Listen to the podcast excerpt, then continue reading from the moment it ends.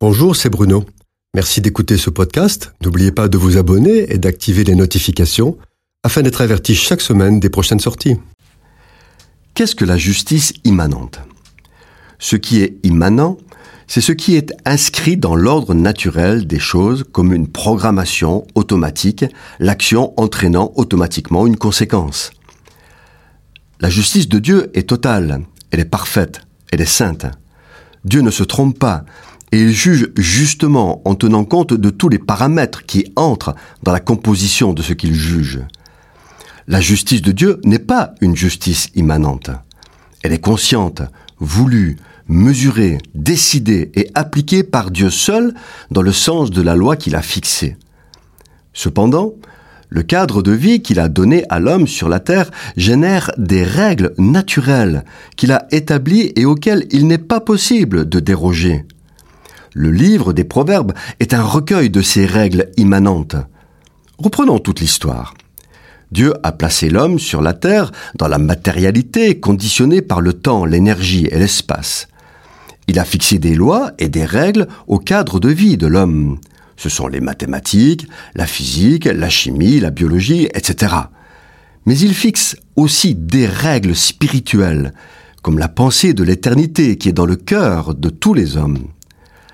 Dans ce contexte, Dieu accorde à l'homme un espace de liberté non négligeable, de le pouvoir de faire des choix et de prendre des décisions. Globalement, Dieu ne s'oppose pas au choix des hommes, sauf quand les déséquilibres sont trop grands ou en réponse aux prières et aux supplications de ceux qui marchent selon sa volonté. Ainsi, Seuls les hommes ont la capacité de s'opposer à la volonté de Dieu, même de contrarier ponctuellement ses plans. Le diable n'a pas cette possibilité. Il ne fait que ce que Dieu lui permet de faire. Il n'a aucune indépendance, si ce n'est dans un cadre délimité par Dieu, comme nous le voyons dans le livre de Job. Il est sous contrôle.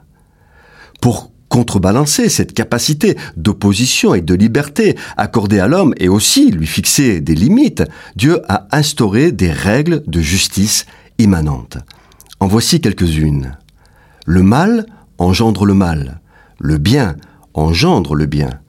Celui qui sème le vent récolte la tempête. Celui qui donne reçoit. Celui qui retient ne fait que s'appauvrir. L'amour répond à l'amour, la haine répond à la haine.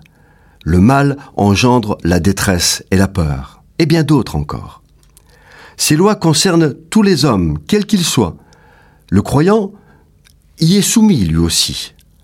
C'est pour cela que Jésus invite ses disciples dans le sermon sur la montagne à obéir à ses commandements qui sont ni plus ni moins que le moyen d'activer cette justice immanente. Ainsi, il dit Aimez-vous les uns les autres, aimez vos ennemis, et vous recevrez de l'amour. Pardonnez aux hommes, et on vous pardonnera. Cependant, si tu ne pardonnes pas, ton Père qui est dans le ciel ne te pardonnera pas non plus. Faites du bien, soyez miséricordieux, et vous hériterez de la miséricorde et du bien. Recherchez la paix avec tous les hommes, et vous hériterez la paix. Que Dieu nous aide à marcher fidèlement dans ses commandements, sachant que nous en sommes les premiers bénéficiaires. Cette chronique a été produite par Bruno Oldani et Jacques Cudeville.